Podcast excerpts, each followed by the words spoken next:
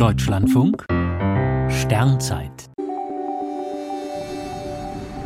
6. Dezember. Der Rekordmann für visuelle Kleinplaneten.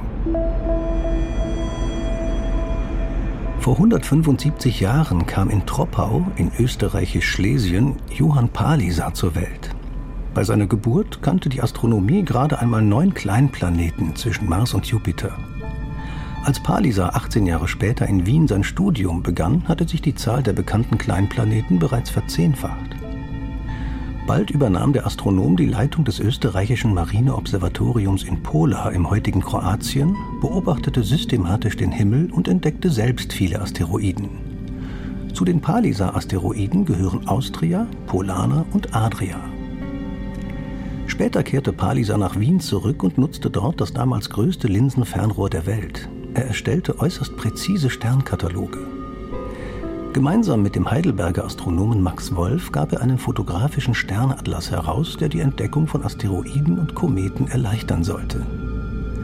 Bemerkenswert ist, dass die beiden Forscher Konkurrenten waren.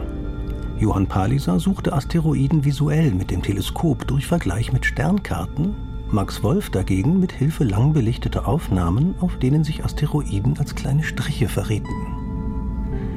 Johann Palisa war klar, dass mit der Einführung der Fotografie in die Astronomie die Ära der visuellen Suche zu Ende ging. Er hat auf diese Weise über 120 Asteroiden aufgespürt.